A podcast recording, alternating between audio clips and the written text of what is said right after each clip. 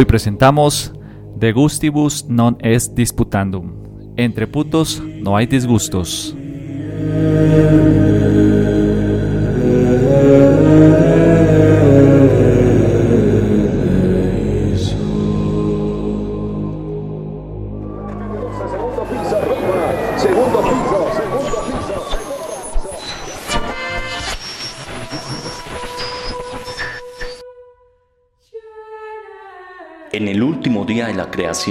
Presuntamente un domingo, Dios dijo, hagamos al hombre a nuestra imagen conforme a nuestra semejanza. Y el hombre, conforme a su imagen y semejanza, creó a Dios. Templos, pinturas, vitrales, novenas, veladoras, estatuas, medallas, estampitas, muñecos, bebedizos, libros, oraciones, camisetas y todo cuanto adminículo se pueda usted imaginar ha sido creado y adaptado al mercader de la fe.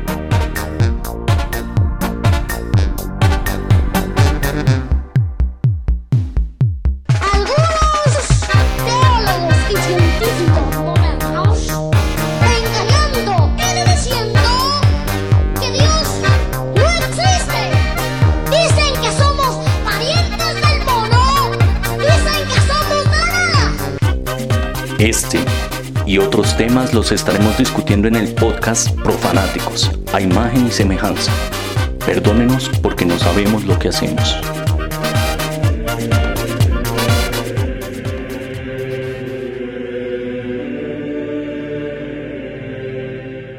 La castidad, el celibato o la abstinencia sexual de sacerdotes y religiosas en el catolicismo no solo es un tabú en el interior de estos círculos religiosos, sino que es motivo de inquietud y escepticismo por parte de la feligresía y todo aquel que considera como antinatura esta concepción católica de la sexualidad.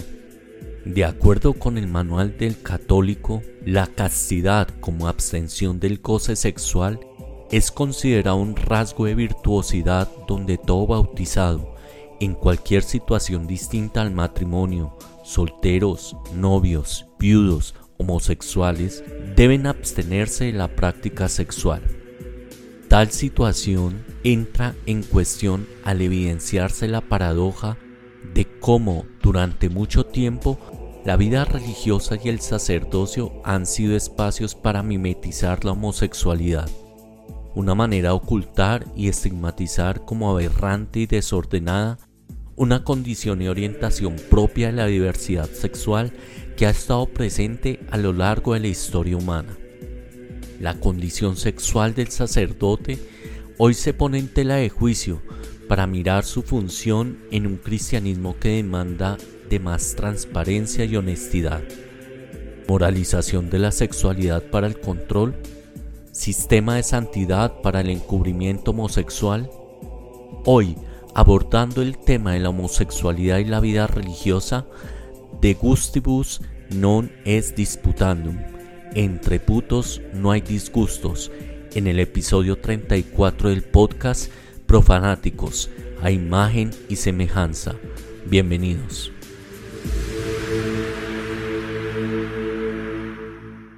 Un saludo de bienvenida para todos los profanáticos que nos acompañan en este episodio 34 del podcast. Les habla Simón el Mago y hoy muy contentos por el gran invitado y un tema que es todo un tabú en nuestros círculos sociales. Yo creo que a nivel mundial, como es el tema de la sexualidad en sacerdotes religiosos y religiosas. Entonces, pues hoy creo que tenemos toda una autoridad para hablar de este tema. Pero antes de presentarlo, quiero saludar acá a nuestros profanáticos. Bruja, ¿qué tal? ¿Cómo estás? En tu luz, ¿cómo has estado? Muy bien, muy contenta, disfrutando de excelente compañía y gran amistad de mis compañeros. Por supuesto, porque por ahí andas con Lucas, ¿no? Lucas, repórtate, ¿cómo estás? Presente, acá desde el otro lado del charco, ¿qué más, profanáticos? ¿Cómo vamos? Muy bien, ¿y tú qué tal? ¿Cómo vas? ¿Qué tal esa estadía por allá por Francia? Ese periplo que te estás dando. Conociendo, asimilando, muy rico todo. Qué bien, muy bien. Santo, en México, ¿qué tal? ¿Cómo vas? Pues muy bien, aguantando calorcito, pero pues rico aquí en la bella Puebla. Bueno, y hoy tengo el gusto, el honor de saludar a un teólogo y sacerdote católico que tuve la oportunidad de leer en mis épocas de religioso y el cual admiro por esa apuesta que ha hecho como ha sido James Allison. James Allison es un teólogo, sacerdote católico, estudió en Oxford, se doctoró en Brasil, en Belo Horizonte, fue fraile dominico de 1981 a 1995, es inglés, pero ha vivido en México, Brasil, Bolivia, conoce muy bien Bogotá y quizá pues eres podría decirse el pionero en lo que ha sido la teología en perspectiva gay, además el primer sacerdote reconocido gay en la Iglesia Católica. James, un placer y honor tenerte acá con nosotros. ¿Cómo estás? ¿Dónde estás tú en este momento? Estoy muy bien, gracias, gracias por la introducción. Yo estoy en este momento, estoy en Tacoma, el estado de Washington, eh, iniciando un viaje de 15 días para predicación y retiro. Pero yo tengo que decir rapidito que ciertamente no soy el primer sacerdote abiertamente gay. Había otros antes de mí como John McNeil, ah, un jesuita, mm. y uh, Bernard Lynch, por ejemplo, un irlandés ah, que ahora vive en Inglaterra. No, yo estoy encima de los hombros de gigantes. Soy de los primeros que ha tenido actividad fuera del, del mundo angloparlante. Eso sí, yo creo que en el mundo hispanoparlante no, no han habido tantos uh, que han podido asumirse públicamente. Muy bien. Entonces, como yo hablo, como hablo castellano, paso por algo uh, más fuerte de lo que soy. no, no, pero de todas maneras hay que reconocer que también eres una autoridad a nivel mundial. Y bueno, ya tendremos la oportunidad en este podcast entonces de hablar de varios temas. Entonces para iniciar este podcast, introducirnos un poco, vamos a iniciar con Lucas que tiene una pregunta para ti.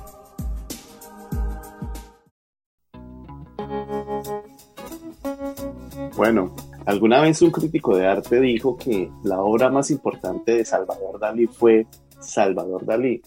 Lo mismo se, se dijo de Andy Warhol y el actor Marlon Brando dijo que lo más difícil era trabajar para Marlon Brando. Y pues mi pregunta tiene que ver un poco con esto, James. ¿Cuáles son esas características de James Allison como figura pública que, abro comillas, lo diferencian de su vida personal? Interesante. Me pregunto si soy tanto figura pública en ese sentido. Lo curioso es que yo no vivo en un medio donde soy conocido. O sea, yo tiendo a hacer trabajo por lo escrito o por viajes de predicación. Así nadie tiene que soportarme por mucho tiempo. Este sin duda es parte del éxito. Si, ah, si, tuviera, si, si, personas tuvieran que convivir conmigo por mucho tiempo, sin duda, ah, sería, sería una persona menos autorizada de lo que soy. Entonces yo creo que es parte, parte de, de, mi incapacidad en cierto sentido, ha sido siempre mi dificultad para arraigar cualquier lugar y pertenecer. Entonces yo eh, un poco vivo un poco mariposeando.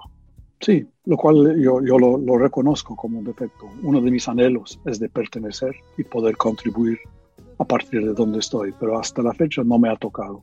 Es en parte por eso. Mira, tú sabes, ustedes saben muy bien que en el mundo eclesiástico, si se es gay, esto no es ningún problema para ser parte del, del clero en un lugar. De hecho, la mayor parte del clero lo son. Um, pero si se es gay y se es honesto, entonces se es intolerable para la mayor parte del clero que, lo son. Así es. Entonces es muy difícil tener un pertenecimiento porque en cierto sentido uno deja de ser chantajeable, uno deja de ser sujeto a las mismas reglas de, de, bondad uh, que los demás. Y esto resulta muy complicado para el, el, armario, por así decirlo. Ahora, poquito a poquito, la cosa está mejorando. Y de hecho, yo tengo la suerte en, en Madrid de tener amigos entre el clero que no me ven mal y les gusta lo que yo hago. Entonces, poco a poco esto se va haciendo. Me temo, me temo que si personas tuvieran que convivir conmigo, pensarían bien mejor, bien, bien peor de, mi escrito. alguien es maravilloso hasta que lo conozcas demasiado de cerca. O como dice, alguien dijo, yo creo que fue Napoleón o alguien, ningún hombre es grande para su mayordomo. muy bien. Parece muy, buena frase. Bueno, sí, yo también tenía como otra pregunta de tipo, sí, un poco personal, y es, ¿qué motivó a James Allison a salir del closet? Uf, pues yo salí del, del closet cuando yo tenía 18 años y yo fui criado en, la, una educación evangélica de línea dura, lo que ahora sí sería la línea evangélica de, línea dura, o sea, neocalvinista fuerte. Y parte de la, de la enseñanza en esta um, área es que hay que ser honesto. Um, hay que ser honesto, cueste lo que cueste. Entonces yo sabía que tenía que hablar la verdad, aunque yo no tenía ningún tipo de, de seguridad personal, digamos, no tenía una base de, de seguridad personal para asumirme. Sabía que tenía que hablar la verdad, aunque esto con esto corrió ese riesgo de que me echaran de casa. No me echaron de casa, pero sí, sí este, acabó en cierto sentido con la relación con mis papás, que solamente muchos años después, ya muy cerca de la muerte, mi papá comenzó a mejorarse un poquito. Pero yo creo que era esta insistencia, que, que hay que ser honesto y que los cinco años que había pasado entre saber que yo era gay, o sea, no, yo, yo supe que era gay cuando tenía nueve años entonces, en los nueve años siguientes, yo pasé por todo lo que es el, vivir una mentira y saber que estaba viviendo una mentira. Tener que esconder mis emociones, tener que fingir sentimientos que no tenía, aprender a actuar como los otros chicos actuaban ah, para no delatarme, ¿no? O sea, en aquellos nueve años yo viví ah, la, mentira del, del armario, de la misma manera que lo viven hasta la fecha muchos sacerdotes. Entonces, el poder hablar la verdad fue para mí de una urgencia porque sabía que yo estaba destruyéndome a mí y tratando mal a los otros al no decir la verdad. Y esto fue en los años finales de los años 60, comienzos de los años 70. O sea, yo me asumí en 78. Y estas cosas eran mucho menos hablables en aquel tiempo de, de lo que son. Ah, ah, ah, sí. Pues mira que a propósito de esto y ya entrando un poco en esta trayectoria tuya, yo recuerdo mucho una obra que tú escribiste y que me llamó mucho la atención fue Una fe más allá del resentimiento, fragmentos católicos en clave gay. Y algo que, me gustaba mucho era porque tú hacías una reflexión, no, no solo desde lo gay, sino cuando tú te servías de René Girard y esa figura del chivo expiatorio, de cómo se dan esos procesos de exclusión y persecución del otro dentro de, de la iglesia, pues me pareció que era muy potente y mostraba muchas realidades. En ese marco y ya tú has traído parte de esa historia de vida, ¿por qué hablar de la cuestión gay siendo un sacerdote y cómo ha sido ese trasegar, tu trasegar dentro de una institucionalidad que es eminentemente gay, pero homofóbica? Bueno, ¿por qué hablar de, de ello? En primer lugar, porque la realidad es en el mundo clerical, como tú mismo dices, omnipresente. Y se vive mal de, diferentes grados. O sea, hay gente que hace lo que yo diría el, el, juego de lo que yo llamaría una hipocresía blanda, que es que más bien sabemos que todos lo somos, no vamos a echar piedras en esta, en esta casa de vidrio. Entonces, aunque todos sepamos quiénes somos y con quién andamos, que nadie diga nada en público para que esto no aparezca. Um, pero luego en todos los lugares hay también ah, hermanos que son, digamos, que sufren de esto mucho más, en el sentido de que de alguna manera para sobrevivir han tenido que rechazarse o parte de sí de manera tan profunda, o sea, han, han sacrificado este elemento tremendo de su vida de manera tan profunda que ni ellos saben más que son gay y los demás saben que son porque estos son los que más necesidad de hacer limpieza afuera, ¿no? Mm. Entonces, en siempre, en todo seminario o, casa religiosa o casa de formación religiosa, siempre hay eh, el típico matalocas, ¿no? el cazador de brujas, que por supuesto da la impresión de que él no es gay y que tiene como santa cruzada de limpiar este, esta escoria de, la faz de la iglesia. El problema es que en un mundo adulto, los superiores podrían decirle a esta persona, mire, Pepe o Paco o lo que te llamas, mire, sabemos muy bien por qué estás haciendo esta casa perpetua de estos tus hermanos. La verdad, la verdad, es lo que ellos están, lo que, el, hecho de que sean gays, lo que hacen no es muy importante. Lo importante es que crezcan y, y lleguen a ser adultos maduros. Pero lo que tú haces es un problema psicológico que tú necesitas tratar para que tú mismo puedas participar de manera honesta, tranquila y sin causar estos problemas en la vida comunitaria. Pero nadie puede enfrentar al sujeto así, porque si lo hacen, eh, inmediatamente el tipo se, se, pone en su caballo de guerra y dice, están sugiriendo que yo debería asumirme, ¿qué diría el Santo Padre? Y, ay Dios mío, ¿qué diría mi madre? Tú sabes cómo, cómo son, o sea, se defienden con la enseñanza de la iglesia y los superiores no pueden enfrentarles y hacer que, que se bajen un poquito, ¿no? Y esto, dígase de paso, esto no es único en la iglesia. Un amigo mío, un, alto militar inglés, bueno, un alto de la, de la Marina inglesa, un, almirante, no, no un almirante, un comandante de submarino, me contó de la misma cosa antes de que eh, el ejército británico cambió la ley y permitía la existencia de gente gay. O sea, siempre en las marinas de todos los países del mundo hay harta gente gay, siempre ha habido una cosa muy, muy notoria. Pero antes de que fuese legal, siempre había algún oficial de medio porte cuya meta era hacer la vida imposible para los maricas que encontraba ahí. Y como siempre había maricas, siempre podía hacerles la vida insoportable.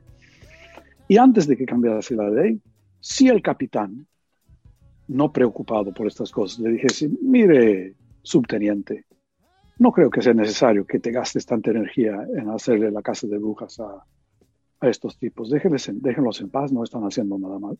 Entonces el tipo le diría, pues es contra el mandamiento, es contra el reglamento naval. Usted está sugiriendo que deberíamos desobedecer lo que nos manda las leyes de, de, la Armada, de la Marina. Pero después de que se cambiase la ley, entonces el capitán exactamente podría tener ese tipo de conversación con él. Sin sin que le achacasen que estaba desobedeciendo la ley. Pero en la iglesia, mientras la enseñanza formal, que es una enseñanza equivocada, siga en pie, entonces el perseguidor siempre consigue defenderse contra la sensatez, ¿no?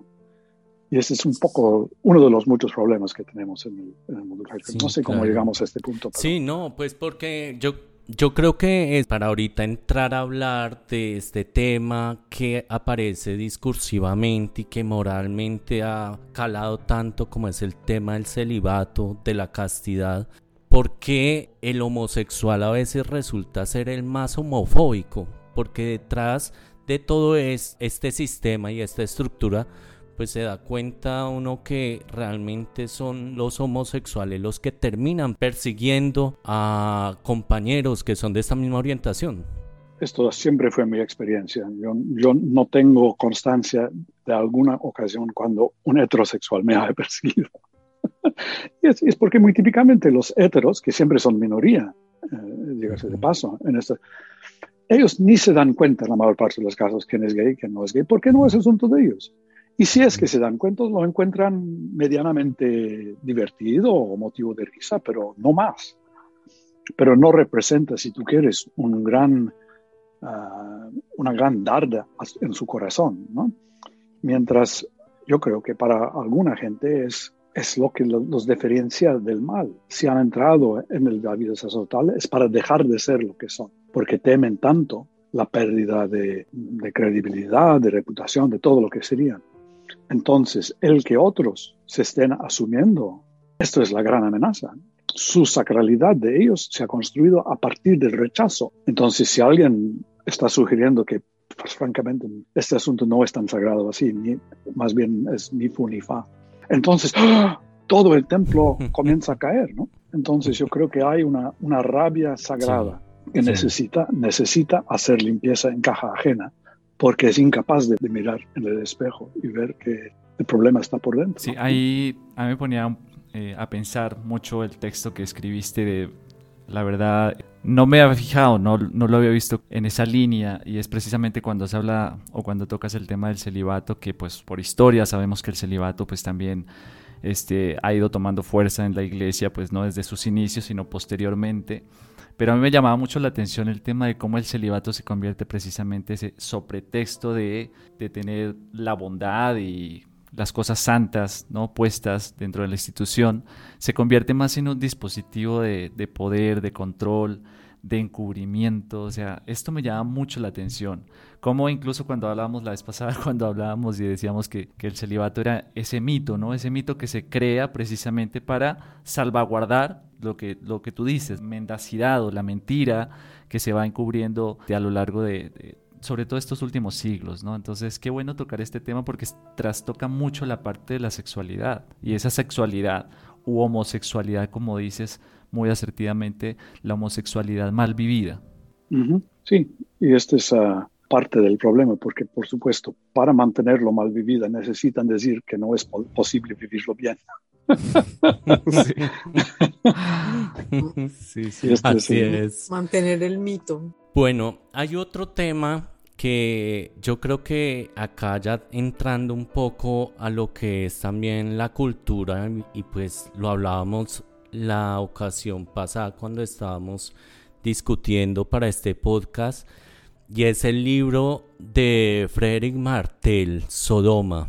Creo que recopila muchos testimonios y sobre todo él como sociólogo logra hacer una radiografía a mi modo de ver de lo que pasa con el tema de la homosexualidad en el Vaticano, ¿sí?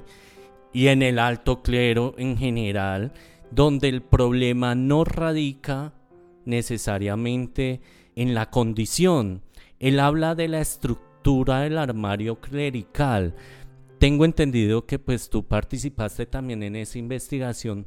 ¿Tú cómo lo ves? Y a hoy, por ejemplo, ¿qué se puede identificar de esa investigación que hizo Martel en ese momento? Y que me parece que además es un hito en medio de esta reconstrucción de lo que es la historia del clero en la Iglesia Católica, ¿no? Sí, a mí, a mí se me hace que es muy importante porque si él llegó a tener tanta información, no fue porque él estaba sobre pretexto de otra cosa, indagando en cosas que nadie quería que él supiera, sino más bien él fue invitado por monseñores anónimos del Vaticano a pasar tiempo entre ellos, precisamente porque les, les quería, le querían mostrar. O sea, es interesante que si, si él tuvo el acceso que tuvo a altas figuras del, del Vaticano y del resto del mundo fue precisamente porque muchos jóvenes o medianos monseñores querían que por fin alguien retratara un poco esta realidad. Y de hecho, el, más sorprendido fue él. Él, me contó uh, que, que, la primera vez que estuvo en el Vaticano, literalmente no, no, no se lo creo. Él mismo no fue capaz de, de imaginar, si tú quieres, la, la mariconés de lo que, de lo que descubrió, por así decirlo. todos los rumores del mundo no le habrían preparado para la realidad. Entonces es importante entender esto. Lo que él hizo fue elaborar un espejo para que la gente pudiera comenzar a ver a verse como son. Porque antes, recuérdate que todo el mundo está viviendo en pequeños armarios separados, lo que un amigo llama como una colmena de armarios donde, donde cada, cada espacito solamente conoce los espacitos al lado, pero nadie tiene una visión generalizada de cómo funciona eso. Y como sociólogo, uh, Frederick fue capaz no solo de escribir un libro que es divertido y chistoso y lleno de, de, de, de comentarios uh, digamos, de, de, buen putería, por así decirlo, como, como, como, diríamos, diríamos, nosotros, um, sino de, de, mostrar un poco el, funcionamiento sociológico en esto. Y yo diría que para mí indica una cosa que es muy importante para que entendamos esta cuestión, que curiosamente el problema no es la sexualidad, sino el habla. No es lo que las personas son, ni siquiera lo que las personas hacen, lo que es preocupante. Lo que está vetado absolutamente es el hablar sobre, mucho menos el hablar en primera persona. Esto es lo que causa el problema. O sea que, y esto es lo real. Típicamente la institución es muy, uh, ¿cómo, se llama? en primer lugar, está llena de, personas gays. En segundo lugar, típicamente le vale, le vale madre que hagan lo que hagan, con tanto de que no haya menores. Ah, involucrados, porque a fin de cuentas, esta es una cosa que parece ridículo decirlo, eh, las relaciones sexuales consensuales entre varones adultos carecen de cualquier efecto exterior de tipo tener bebé. Son eh, curiosamente de muy poco impacto, de modo que no afectan nada. Ahora, el hablar sobre ellos, eso sí, De modo que tienes el problema donde no es el hecho de ser gay, ni el, el hecho de tener relaciones lo que preocupa al sistema, sino el hecho de buscar hablar honestamente al respecto. Porque esto pone en visibilidad el sistema, que es todos dependiendo de esto. Pero ahora, fatalmente, el sistema se hace visible. ¿Por qué? Porque el gran público poco a poco comienza a reconocer lo gay y no tener ni miedo de ello, ni pensar que es una cosa mala. De modo que lo que otrora era una hipocresía blanda en medio de un mundo bastante hostil a lo gay, se ha convertido en una hipocresía dura en medio de un mundo que es cada vez menos preocupado ah, por lo gay. Y esto significa que hay una disonancia cognitiva muy fuerte y muy difícil de gestionar para las personas que están dentro, que curiosamente tienen que odiarse más de lo que se hacía en los años 50, cuando la tensión no era tan fuerte, porque ahora ellos están en un lugar donde todo esto está escondido a la luz del día. La única manera entonces de mostrar que no se es es gritando. Y cuanto más se grita al respecto, cuanto más se delatan también. O sea, es una cosa muy triste y se repite. Entonces, a mí se me hace que toda la cuestión gira alrededor de aprender a hablar de esta realidad de manera tranquila y adulta. Y ahí se me hace que es, que es el problema. El problema está en el habla. Sí, y bueno, ya como para ir cerrando esta parte del segmento, hay una inquietud y lo hablábamos con el grupo, cuando uno busca homosexualidad en el clero o en la vida religiosa, porque pues acá no estamos excluyendo las comunidades femeninas, donde también se da el lesbianismo, ¿no? Y donde incluso se hacen algunos ejercicios de poder más desde lo femenino también como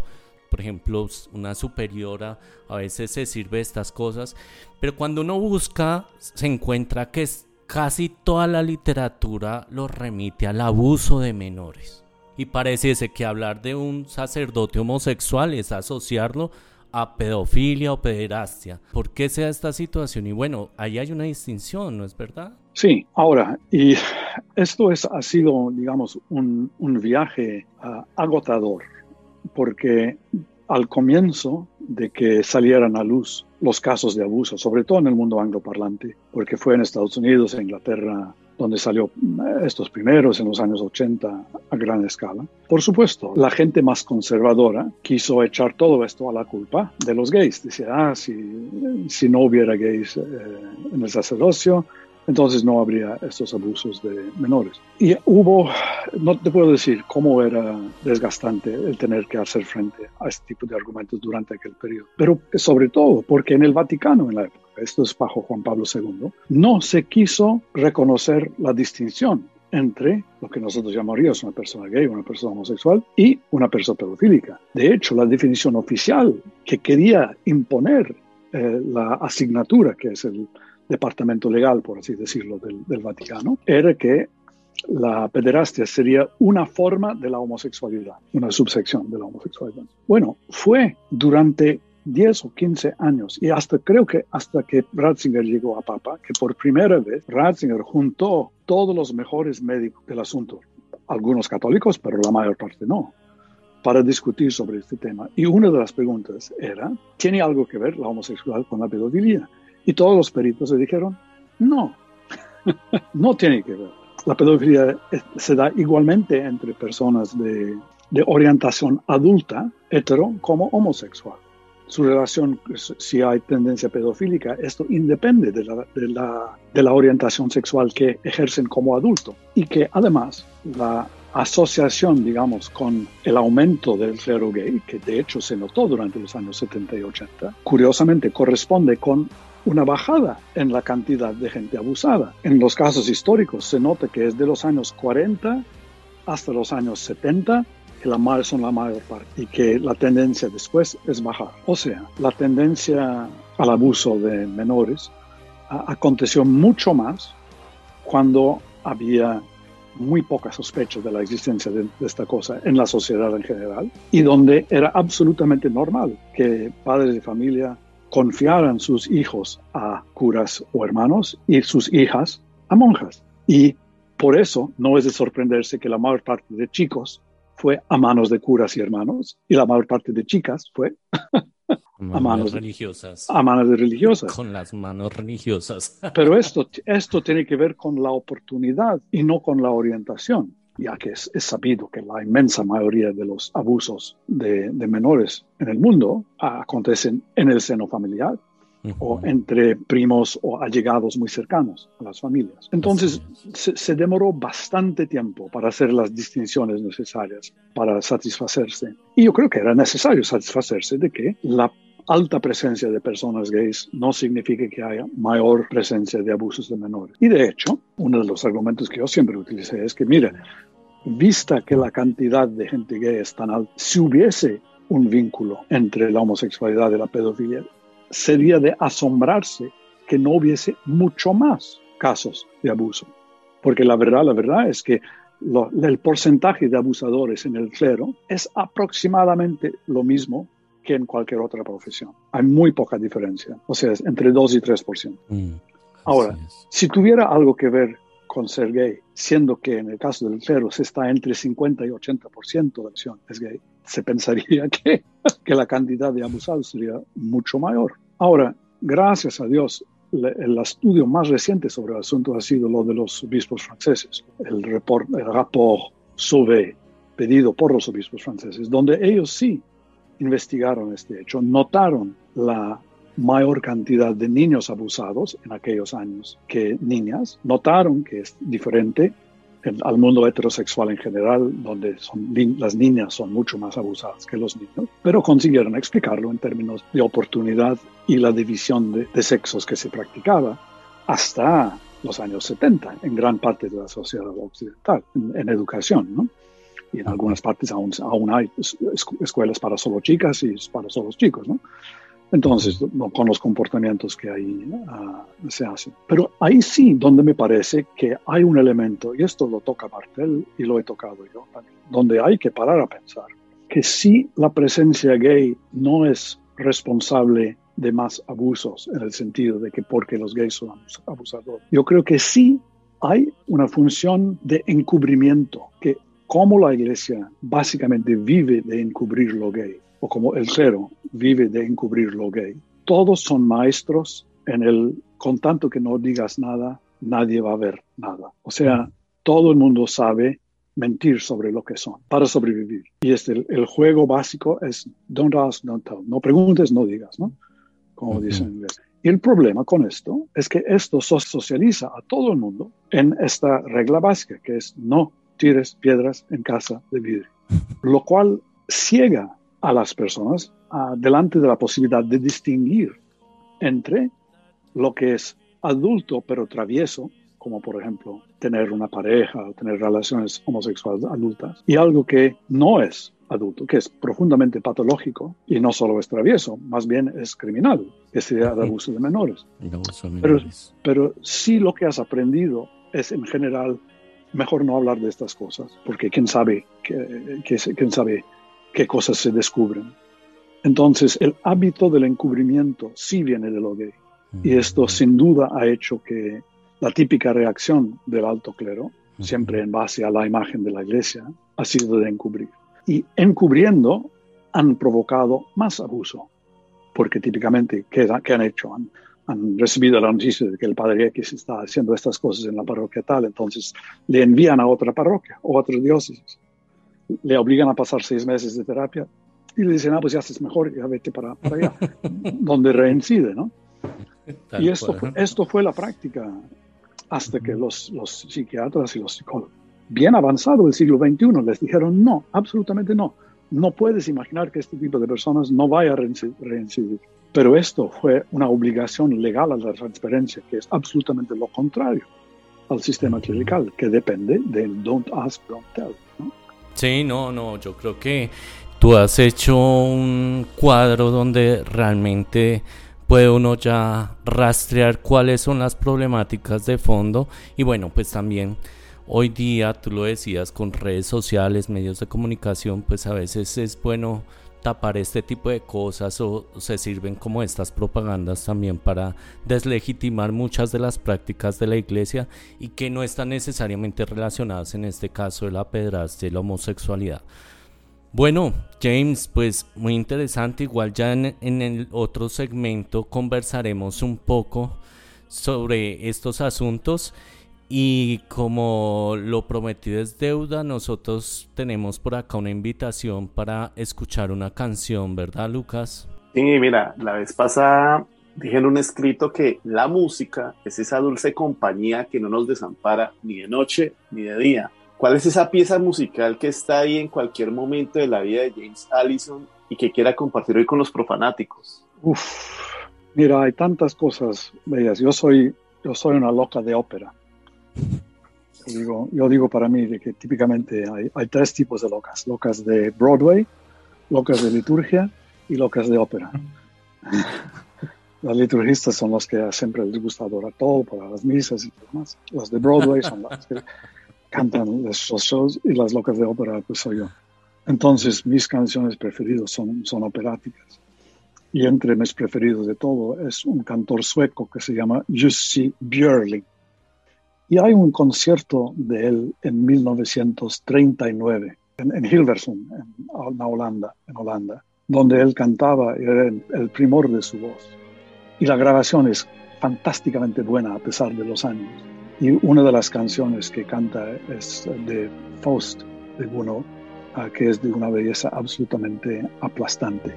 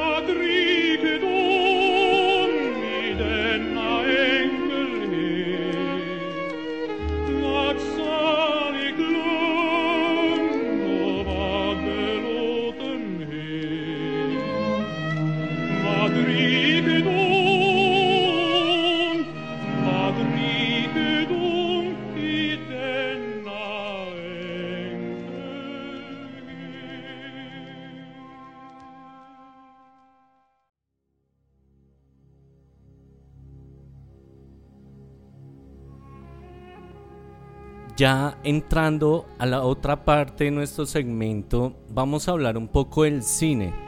Normalmente en esta sección recomendamos alguna película y algo que llama mucho la atención es que uno si mira el cine donde aparecen religiosas o sacerdotes, las más antiguas quizás estaban asociadas sobre todo al tema del abuso, pero después comienza a verse en referencia a la homosexualidad o al sacerdote heterosexual, pero que tiene siempre sus concubinas, su, su ama de llaves y donde muestran esta relación, como también mostrando desde el cinematográfico esa referencia a, o más bien ese misterio frente a la sexualidad de un sacerdote y una religiosa. Entonces, no sé qué recomendados tenemos, por ejemplo, tú Lucas, que recuerdes una película y que podamos recomendar a los profanáticos en torno a este tema de la sexualidad de los sacerdotes y las religiosas. Bueno, ahorita me llega a la memoria una película colombiana que se llama Satanás, del caleño Andy Weiss, protagonizada por Damián Alcázar y Blas Jaramillo, quien ya murió. De hecho, ahí Blas Jaramillo interpreta un a un, un sacerdote que se enamora precisamente de su asistente y es esa lucha entre la naturaleza de ser un hombre frente a su vocación. Entonces, cómo se tiene que, este, esa lucha entre lo políticamente correcto y, lo, y, y, el mundo, como es tal cual. Entonces, Satanás, muy, se me, es la única que se me viene así de momento y pues recomendadísimo. Bueno, sí, que está basada en la novela de Mario Mendoza, ¿no? De Mario Mendoza, sí que tiene que ver, eh, el grueso de la, de la historia tiene que ver con la historia de Campo Elías Delgado, ¿no? El asesino del Poseto, pero pues está, es así, hay un, son varias historias como en simultánea y una de esas es la, de, la del sacerdote. Muy bien, gracias Lucas. Madame Safir, ¿tú qué película tienes de recomendado? Eh, bueno, yo tengo una película que se llama La mala educación de 2004, una película de Almodóvar, eh, protagonizada por Gael García, que es una película que habla también un poco de las relaciones de amistad y la influencia que también puede tener eh, el clero en ciertas elecciones de vida y, cómo marca también la influencia y influencia el futuro de, de las personas, finalmente de los destinos. Así que muy recomendada también. Además, porque Almodóvar va a estar muy cruzado por lo religioso, ¿no? En todas sus películas siempre hace una crítica muy fuerte. De hecho, dicen que es una película prácticamente autobiográfica de Almodóvar, esta de La Mala Educación. Sí, muy bien. Esa es otra película recomendada. Santo, ¿tú tienes alguna película para recomendar? Bueno, se me viene a la cabeza precisamente cuando, cuando hablamos de este tema de lo celibatario y demás, y que precisamente están esas tensiones y, y, después salen a la luz este tipo de cosas, bueno, homosexuales o no, pero pues al final es como producto del mismo sistema, ¿no? Y en este caso, eh, la de La Pasión de Gabriel, que me pareció muy interesante, que es también colombiana, y la del crimen del padre Amaro, que ahí hay unos juegos muy interesantes, ¿no? Entre el poder, entre el alto clero y entre esta mentira también de la que hablamos, ¿no? Que se va ahí fraguando en medio de, estos contextos, ¿no? Me parece muy interesante eh, que también pudiéramos ver estas, James, ¿tú qué película tienes o reconoces, por ejemplo, en este tema y que te haya llamado la atención o que puedas recomendar? Bueno, dos. Uno, El sacerdote, el, Priest, que fue una película de, del comienzo de los años 90 um, sobre un sacerdote gay en Liverpool, que está hecho por, el director es un buen católico. Entonces, el trato del asunto es tierno, no, no es eclesiofóbico, por así decirlo. Es muy buena película. Muy buena la vimos, La vimos de novicios, imagínate. Imagínate, pues sí, claro. Y en cierto contraste por generación, yo creo que vale la pena considerar la película de Alfred Hitchcock, uh, La Confesión. Brings him the contempt of the people who loved and respected him. A deadly silence that leads him to the 13 steps of the gallows. Donde hay un sacerdote, el actor es Montgomery Cliff, que fue uno de los actores más bellos de su generación y además era gay. Entonces ahí tienes un sacerdote actuado muy bien por un muy bello actor gay. Muy natural. Claro, la, película no tiene nada que ver con lo gay, pero se da el caso de que es Hitchcock, que siempre es grandioso, y que hay uno de los bellos más, más bellos astros gays de los años 50. Sí, sí, sí, así es. Pues yo creo que el cine ha venido retratando esto y bueno, a nivel de documental, cuando sale esta película Spotlight, que es en torno a los crímenes que se dan de abuso y toda la investigación que se hizo en Estados Unidos, es examen de conciencia, donde habla de cómo se va tejiendo toda esta parte.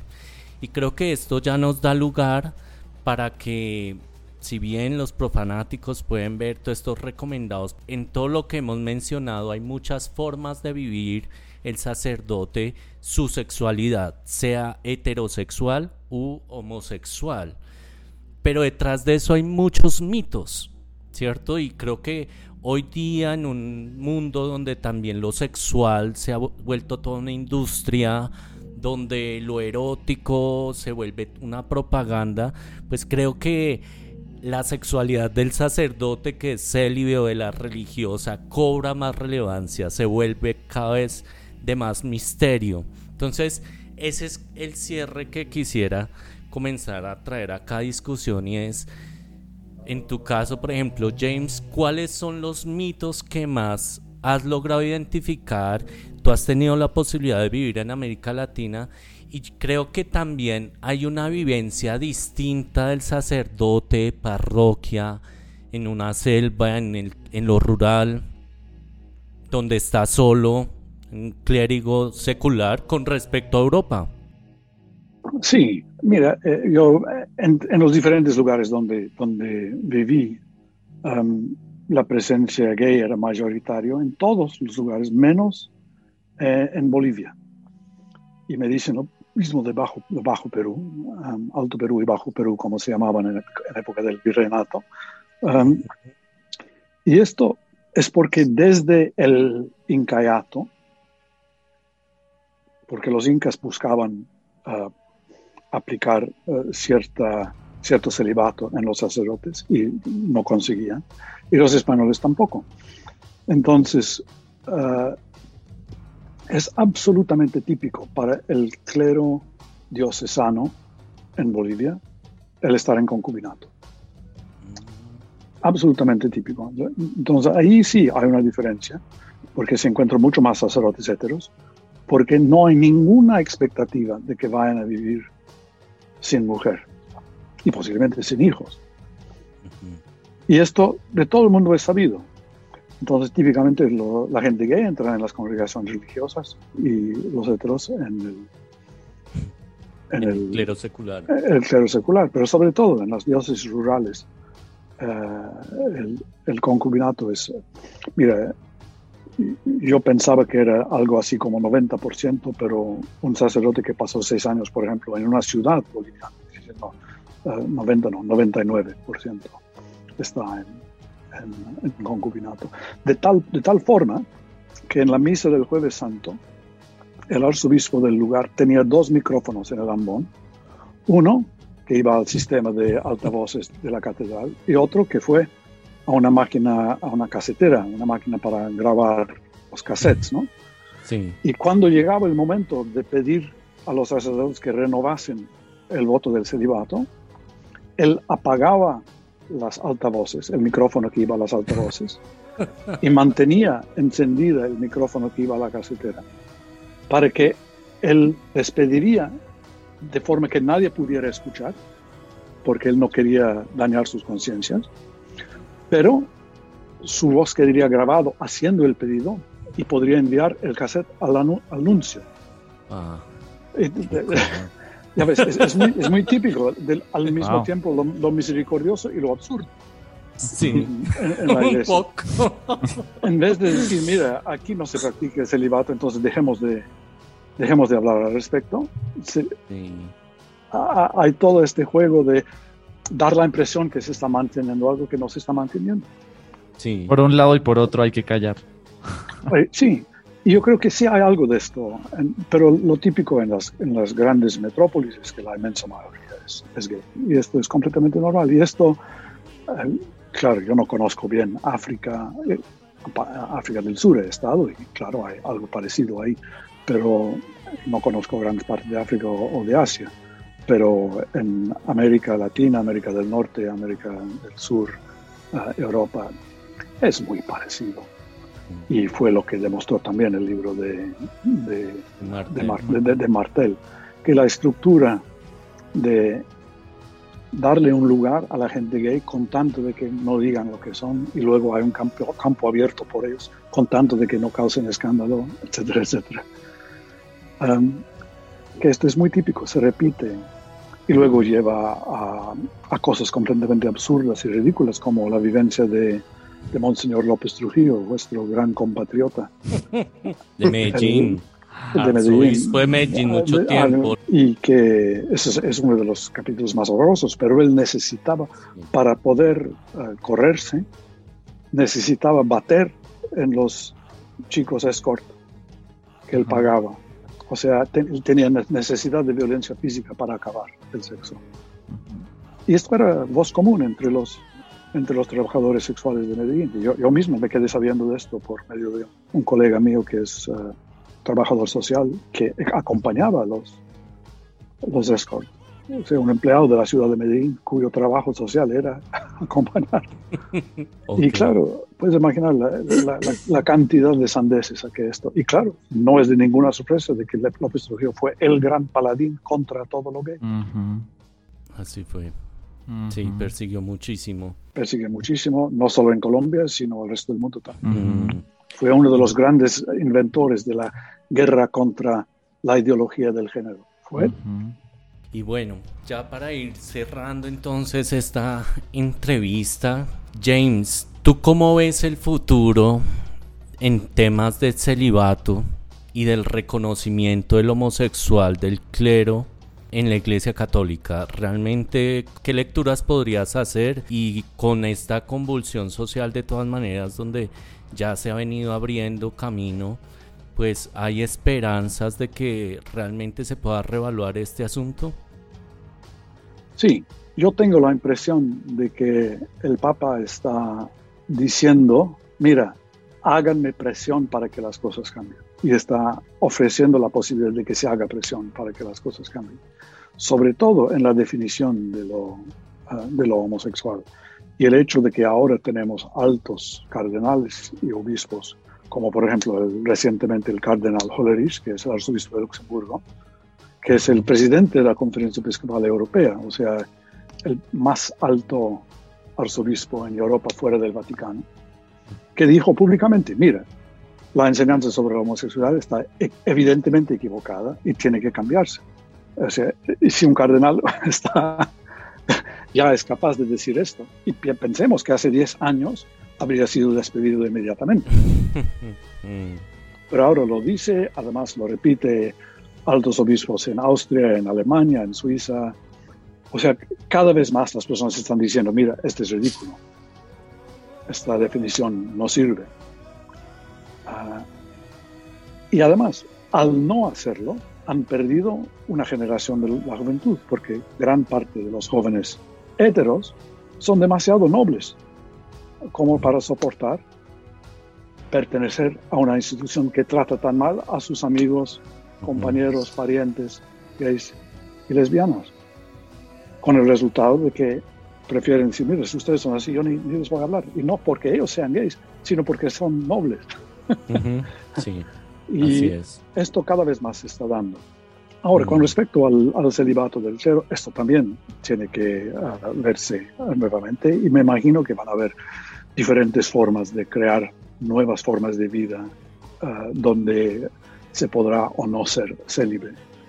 Pero a mí se me hace que lo importante en esto es darse cuenta de que el celibato del cero no es un problema en cuanto a falta de práctica sexual. Es un problema en cuanto presunción de corporación.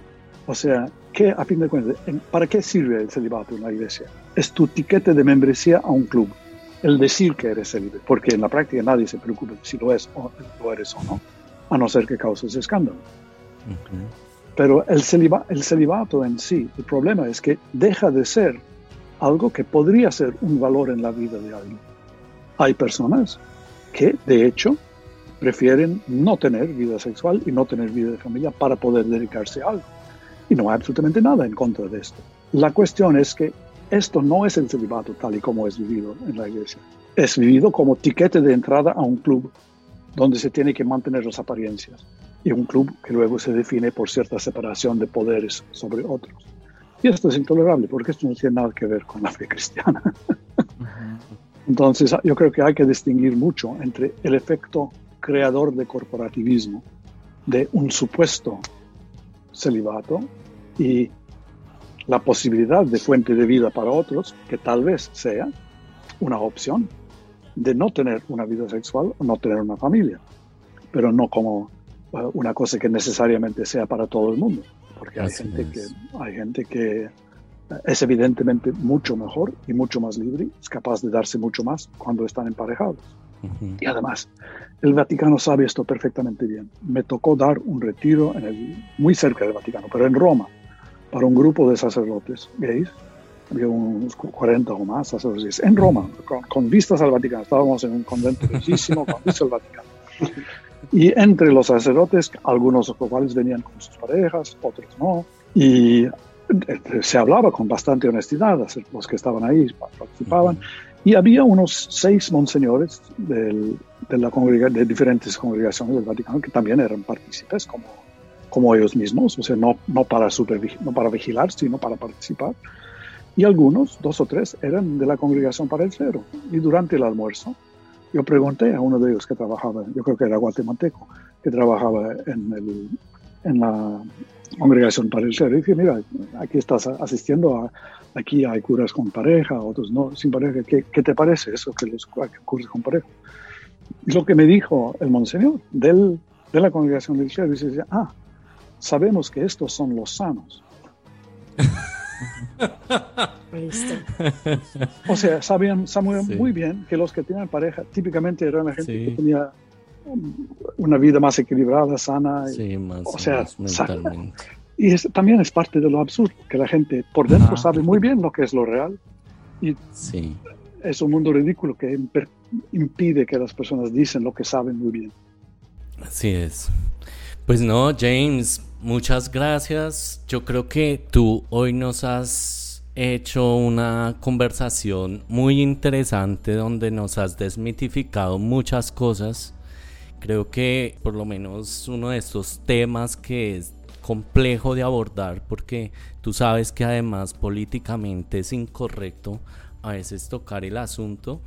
Y bueno, creo que acá se comienzan a hacer algunos acercamientos, creo que se sugiere ya porque también por injusticia muchos sacerdotes que vienen haciendo una gran labor, que son homosexuales, pero que por el hecho de tener una condición que se ha estigmatizado socialmente, como que se les minoriza, se les invisibiliza, se les reprime más de lo que viven en estas instituciones y creo que ahí es necesario hablar como tú dices, o sea, realmente creo que es una apuesta que es valiosa y que es muy interesante, entonces de verdad James, pues nuestra admiración por ese trabajo que vienes haciendo, nuestro respeto y pues que ojalá también todas estas reflexiones sigan calando, tú que tienes la posibilidad de ese relacionamiento con la institucionalidad, para que se vayan abriendo nuevas perspectivas y horizontes, ¿no?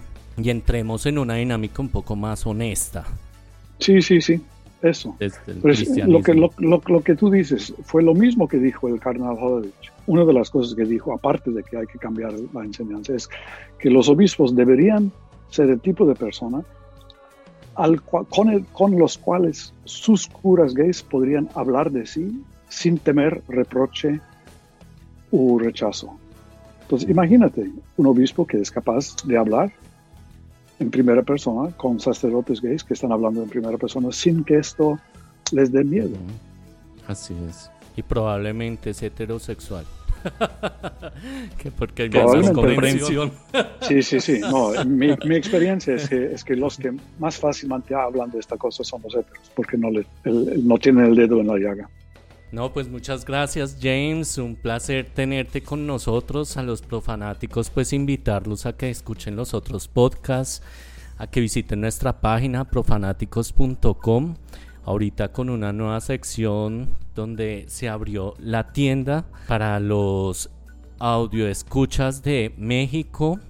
Entonces que puedan visitar allí un nuevo espacio que tenemos y también que nos escuchen en la emisora Radio Digital América donde estará sonando este podcast.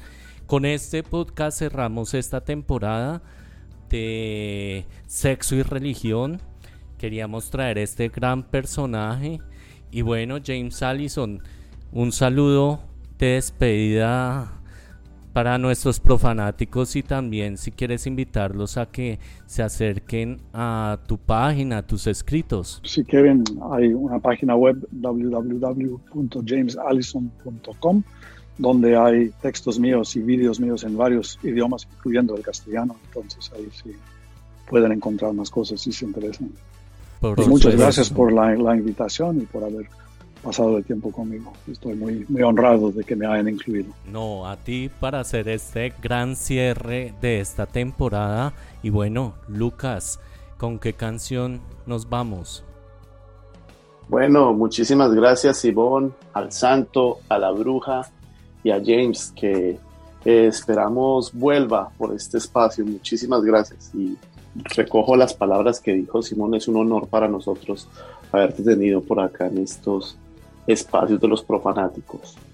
Bueno, vamos a escuchar una canción que se llama Sadness Part One, una canción del año de 1990 del grupo alemán Enigma, cuyo álbum de donde tomamos este tema fue titulado en números romanos MCMXCAD 1990. El álbum en su momento se interpretó como una lucha entre la vida religiosa y la sexualidad la canción Sadness, Part One, cuestiona las creencias personales del Marqués de Sade acerca de la tortura como placer. Entonces, para todos los profanáticos en este fin de temporada, Sadness Part One.